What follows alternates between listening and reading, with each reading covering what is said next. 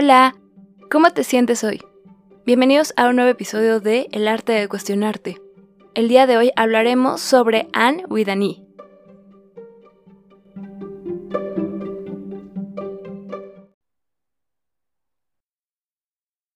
Así es, Anne with an E, una serie que todavía no terminó, o sea, todavía ahorita hay tres temporadas, ahorita yo estoy viendo la segunda, escuché rumores de que no sé si la van a continuar, si la van a cancelar, y la verdad es que no he querido como indagar mucho al respecto. Eh, ya me esperaré hasta que termine la tercera temporada para indagar. Porque luego yo cuando termino las temporadas de una serie, como que siento, de una serie que me gustó obviamente, como que siento cierto vacío y me da mucha intriga sobre qué va a pasar con la serie, ¿no? Entonces yo creo que hasta ese punto me voy a poner a indagar al respecto. Y bueno, pues para los que no han visto And with an E, esta serie se encuentra en Netflix. No estoy segura si se encuentra en algún otro sitio. Yo la estoy viendo en Netflix. Y voy a intentar no spoilear. A lo mejor sí doy eh, como detalles o, cuestiones sobre personajes, pero voy a tratar de no tocar la historia para que no, no te preocupes de que te esté spoileando. Y si ya la viste o si igual que yo la estás viendo, pues bienvenido, bienvenida. Qué bueno que, que podamos como compartir este espacio de opinión sobre esta serie que yo había leído muchas recomendaciones al respecto. También había escuchado. Y la verdad es que no les había querido hacer caso. O sea, yo veía la portada en Netflix y no me llamaba la atención, no me resultaba atractiva o sea, no me llamaba, pues. Y no fue sino hasta que dije, pero bueno, todo el mundo le está recomendando, ¿qué tal que... ¿Qué tal que me gusta en una de esas? Y mira que para que yo como que una serie me atrape está difícil. O sea, yo he dejado muchas series empezadas o a la mitad, porque si de plano no, yo no, no me aferro a seguirla bien. O sea, yo digo, no. No, no, no. Entonces, lo que pasó con esta serie fue que dije, pues mira, vamos a ver un capítulo y ya si de plano no me gusta, pues la dejo empezada como las, las demás. Pero fíjense que no pasó eso. A mí desde el primer capítulo me atrapó esta serie y eso me llamó muchísimo la atención. Y me atrapó desde la música. La música fue lo primero que me atrapó. Eh, se me hacía como muy adecuada, como muy, muy bonita, muy, la sentí muy acogedora, muy relajante, como que después de tener como un día así lleno de estrés o, estar pensando o, o sea, como que te quieres relajar un poquito, la música de la serie se presta para que no te resulte pesada la misma. Ahora también yo es que soy muy auditiva. Entonces es como que un sentido por el que me llegas fácil y si la música como que no la siento acorde o si me altera o si X, sí repercute en, en como que mi estancia en los siguientes capítulos, ¿no? Otra cosa que me atrapó fue los paisajes. O sea, la ambientación, vaya, visualmente también es muy bonita. Los paisajes son preciosos, es como mucho contacto con la naturaleza y también es otra cosa con la que yo como que me identifico. O sea, a mí si me pones a escoger entre ciudad y un bosque, digo, no te voy a mentir, de pronto sí te escojo ciudad, pero la mayoría de las veces te voy a escoger un bosque. Entonces, siento que, que la serie juega mucho con los sentidos. O sea, porque... O sea, como que para las personas auditivas hay bastantes elementos. Para las personas visuales hay bastantes elementos. Pero además le añades que el personaje de Anne es un personaje sumamente observador y como que sumamente kinestésico y sumamente, o sea, tiene muy buen uso de las palabras, del vocabulario, entonces te hace una descripción de su entorno que no solo es que tú lo estés viendo en la serie, no solo es que lo estés escuchando, o sea, sino que además tienes como esta narrativa y te ayuda a internalizarlo muchísimo más, como que llega a un punto que de alguna manera tú te sientes en el lugar, o sea, tú te sientes como parte de. Y, y entonces, no, ya en este punto no solo hablo como de la música, sino que también hablo de los sonidos, o sea, de los sonidos de las pisadas, de las hojas, de, del viento. Y, y, te adentra, o sea, ayuda como que a tú, también te sientas como se siente la niña, porque no solo te comparte, o sea, no solo hace una descripción de lo que siente em, corporalmente, ¿no? O sea, también hace una descripción de cómo une esas sensaciones corporales a una emoción. Entonces, ayuda a, a generar tú también esa emoción. Y obviamente eso me atrapó muchísimo. Otra cosa que, que me enganchó, pues fueron los personajes, evidentemente. Creo que son personajes como muy sólidos, pero que tienen un desarrollo. Y a mí ver ese crecimiento y ese desarrollo de los personajes tan lógico y tan natural me encanta. Creo que mm, te permite ver cómo en la interacción con un otro se despiertan ciertas cosas existentes en ti. O sea, no quiere decir que el otro tenga como que una llave mágica que te cambie, sino que el otro interactúa de cierta forma contigo que despierta versiones en ti que a lo mejor tú mismo no conocías. Y es como algo de lo que sucede en la serie. O sea, creo que en muchas, tanto series como películas, los personajes no tienden al cambio. Y en esta serie algo que me gustó es que, aunque haya personajes ya maduros, o sea, de una edad avanzada, aún así muestra esta tendencia al cambio. Y eso, se los juro que también me encantó. O sea, porque yo sí creo que... Yo sí soy de la mentalidad de que si algo es constante en nosotros como humanos es el cambio y como que querer encasillar a una persona que así va a ser el resto de su vida se me hace súper injusto, pero además se me hace súper irreal. Entonces, como que esa eh, el ser volátil lo representan de forma muy natural en la serie. Entonces es como un no, no porque cambien o no porque crezcan los personajes sientes que los dejas de conocer, o sea, no es de que ya, ya no los reconozco, ya ni al caso con el principio, no, o sea, como que es un acompañamiento de tú con el personaje que te, te parece muy lógico su cambio y su desarrollo. Y bueno, las temáticas que toca se me hacen, o sea, se me hace como maravilloso porque lo hace de una forma tan sutil. O sea, es una serie que te, que te toca temas todavía muy polémicos al día de hoy, pero de una forma tan sutil que no lo sientes ni violento, no lo sientes impositivo, no lo sientes forzado y, y logra, logra como meterte, logra como adentrarte en este pensamiento y en esta reflexión de forma muy intuitiva. Eh, temáticas que, que maneja lo, lo chistoso es que es una época en la que uno pensaría como de que no, esos temas eran intocables. Pero la forma en la que los presentan, yo digo, es que claro que sí. O sea, me hace mucho sentido porque luego como que nosotros pensamos que nuestra generación es la más abierta, que nuestra generación es la que como que ya no nos restringimos, ya no nos reprimimos, ya no hay tantas limitantes.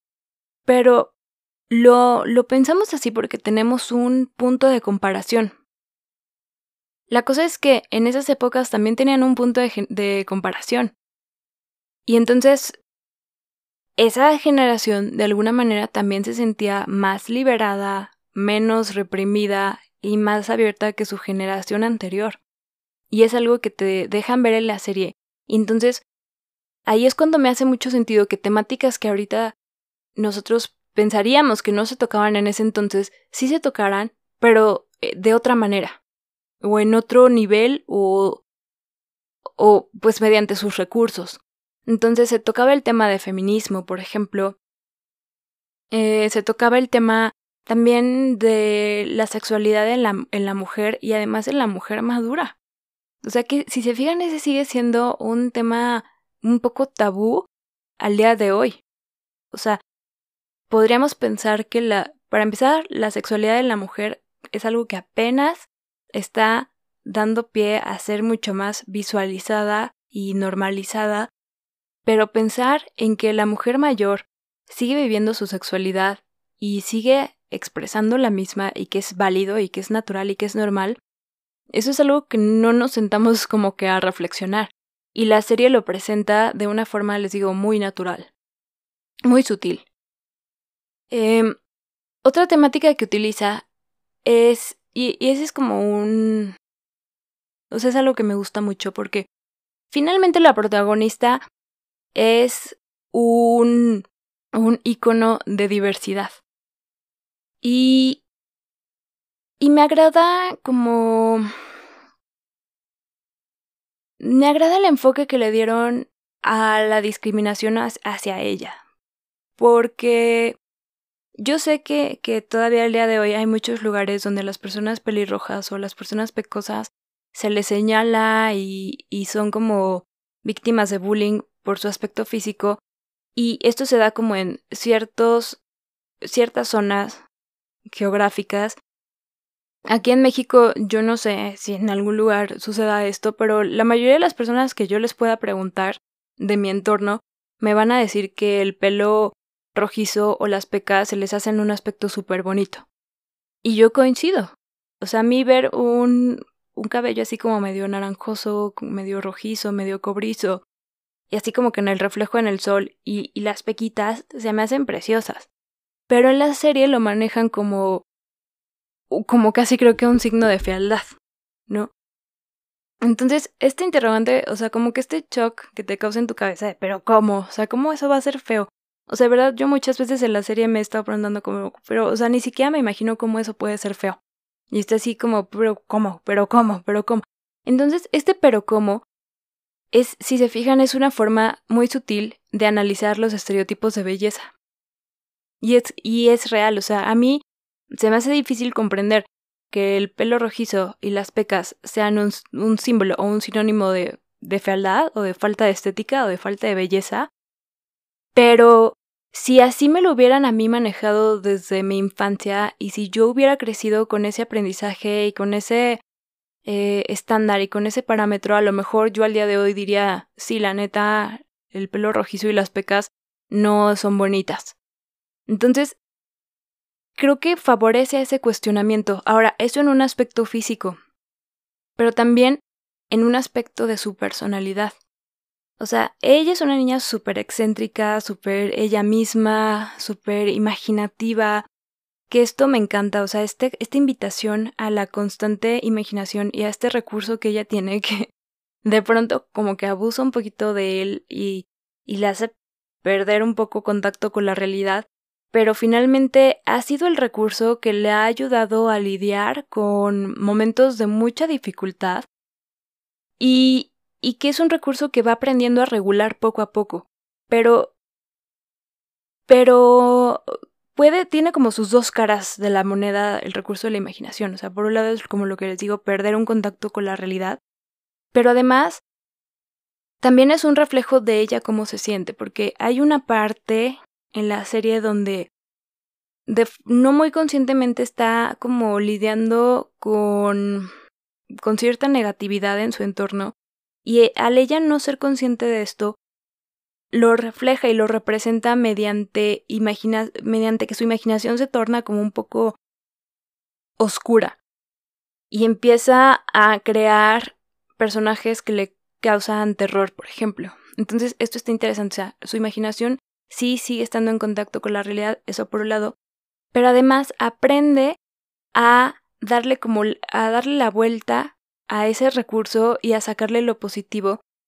Y entonces comienza a hacer escritura, socializa mediante su imaginación eh, y pues ayuda a que las personas en su entorno empiecen a ver y a percibir lo que les rodea con unos ojos como de sorpresa y de, y de maravilla, porque es como nos pasa a todos, o sea, puede haber un árbol hermoso en la esquina de nuestras casas y todos los días pasamos por ahí, pero ¿cuántas veces le prestamos atención? Y así con cada aspecto, eh, nos deja de llamar la atención nuestra pareja, nos deja de llamar la atención nuestro trabajo, le dejamos como que empezamos a dar cosas por sentado y no quiere decir que no sean tan maravillosas como la primera vez que, que las vimos. O sea, quiere decir que nosotros dejamos de poner atención en ellas y dejamos de percibirlas de esa manera como mágica. Y otro aspecto de su personalidad es que al ella haber llegado de un entorno tan diferente, en este proceso de adaptación a las reglas sociales de su del actual lugar donde, donde vive, eh, pues eh, hay muchas complicaciones porque de verdad que hay un, un contraste impresionante entre lo que ella aprendió y lo que le fue útil en su momento con lo que necesita y requiere para participar, mm, digamos, regularmente en esta nueva sociedad. Y pues tiene muchas dificultades, pero llega un punto en el que te has, bueno, eso me pasó a mí, y no sé si alguno de ustedes también, pero te hace fuertemente cuestionar, cuestionarte las reglas moralistas. Porque de verdad llega un punto en el que yo dije, es que, o sea, sí, sí hace cosas como bien locas esta niña y sí es como muy excéntrica y lo que quieras, pero, o sea, no, no, de ninguna manera me hace inclinarme a las reglas morales que tienen acá de este otro lado. O sea, llego, llego un punto en el que digo, si tuviera yo que elegir entre quién es más normal con super comillas, porque ya sabemos que la palabra normal es súper ambigua, pero digamos como que quién es más sana, yo me iría por ella. Llega un punto en el que yo hago como esta reflexión porque en verdad es que hay reglas de moral tan absurdas y, y luego ella como que las cuestiona en su como que en esta inercia de que a lo mejor hay una lógica y va a ser más fácil para mí aprenderlo mediante la lógica y cuando le dicen como no, pues es que es porque es así. O sea, incluso ves como una confusión en las caras de, de los demás, como de por qué me está preguntando esto, es algo que yo nunca me había preguntado. Y yo es algo que siempre he pensado, o sea, la importancia de cuestionarse las reglas en, las que vivimos. Porque muchas de ellas están ahí para favorecernos, para propiciar una sana convivencia con nuestro entorno y con nosotros mismos, pero también es que hay muchas de ellas que no tienen un sentido de ser y que más que eh, hacernos un bien nos dañan y que creo que vale la pena de pronto cuestionarnos y reactualizar este, este repertorio de reglas moralistas con las que vivimos. Entonces es, es otro aspecto de la serie que, que se presta a esta reflexión. Fíjense que otra temática, eh, se me había pasado comentar, la otra temática que trae es una, una cuestión de, de una relación lésbica y me encanta como la elegancia, la sutileza y la humanidad con la que tocan esa temática. O sea, se me hace como súper dignificante y, igual, ya sé que utilicé mucho esta palabra, pero muy natural. Muy natural. Aquí sí no puedo como dar tantos detalles porque ya les estaría contando un poquito la historia, pero hay una temática de una relación afectiva, de compromiso, de pareja lésbica y, y me gusta mucho cómo, cómo lo enfocan. Y regresándome a, lo de la personalidad de Anne, en este proceso de adaptación, también me gusta mucho que no es como, no es ella llegando a engranar y como que llegando a moldearse y entonces perderse a sí misma. No. O sea, sí hay un cedo, cedo porque me interesa esta interacción, pero también ella genera un cambio en el otro para que ella pueda ser integrada. Y entonces, este juego se me hace como un arte de yo doy un poco y tú das un poco y yo no me pierdo ni tú te pierdes, sino que yo te enriquezco y tú a mí. Y eso es como muy palpable en la serie. Y bueno, a lo mejor hay muchos otros elementos de los que ahorita no soy tan consciente, pero bueno, que se me vengan a la cabeza las relaciones de amistad entre mujeres, pero también las diferentes relaciones de pareja, eh, la soltería, el camino de, de la soltería también de una forma muy digna y, y de una forma como con fortaleza. y también hay, si se fijan, también hay como diferentes tipos de familia. Entonces, yo creo que igual y cuando termine la tercera temporada, ah, podría hacer una segunda parte sobre este tema, pero bueno, hasta aquí voy a llegar hoy. Y no me queda más que recomendarte que la veas. La verdad sí te la recomiendo mucho, si es que no la has visto. Y si ya la viste y te sabes el chisme sobre que si la van a cancelar, que si la van a continuar, pues hay que mandar las mejores vibras para que no la cancelen, por favor, porque necesitamos más series como esta.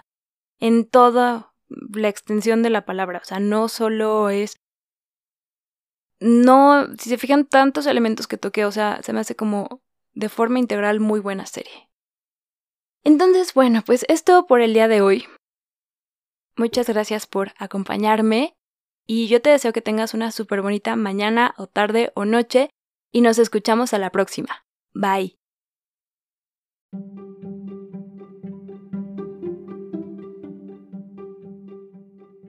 Esto fue El arte de cuestionarte por Paulina Serment.